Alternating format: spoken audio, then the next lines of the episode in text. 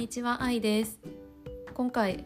えっと、タイトルのところに書かせてもらった内容なんですけれども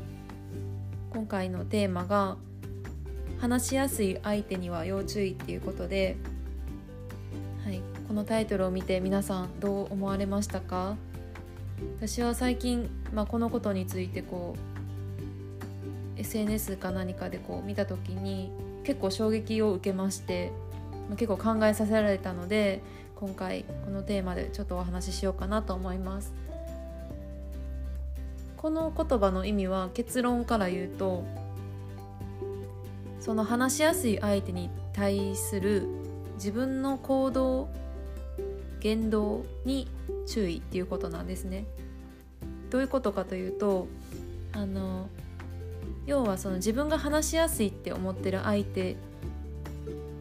と話をしている時にですねなんでこう話しやすいっていう風に感じるのかっていうとそれってその相手の方がすごくこちらの話を聞いてくれているパターンが多いそうなんですね。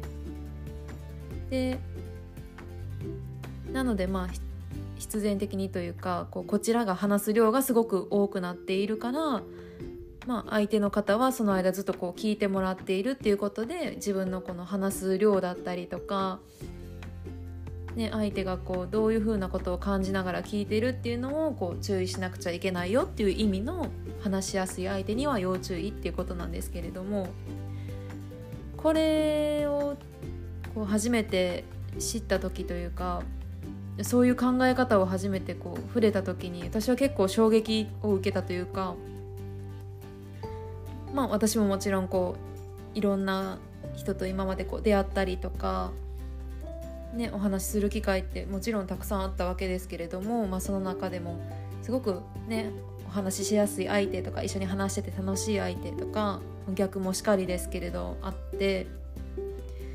でまあその話しやすい相手っていうのは自分の中ではすごくこう相性のいい相手っていうふうにこう思い込んでたところがあったので。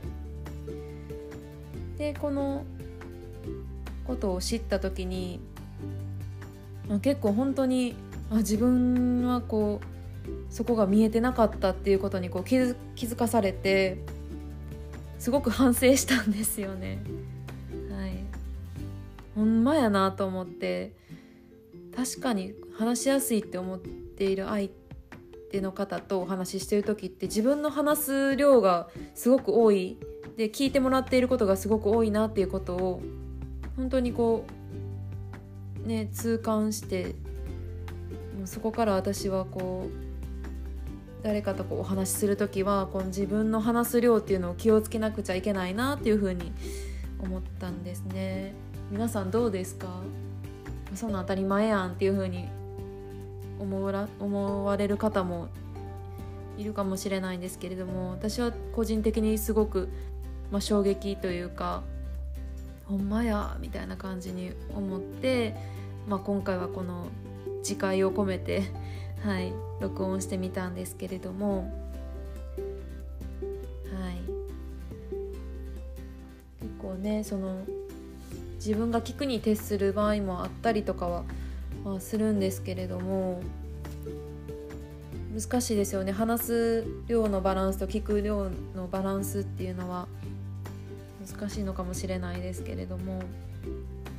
はい。なんか何のオチもなくてはい。面白くもなかったかもしれないんですけれども今回はこんな感じで終わろうかなと思います。はい。ではまた次回の放送でお会いしましょう。愛でした。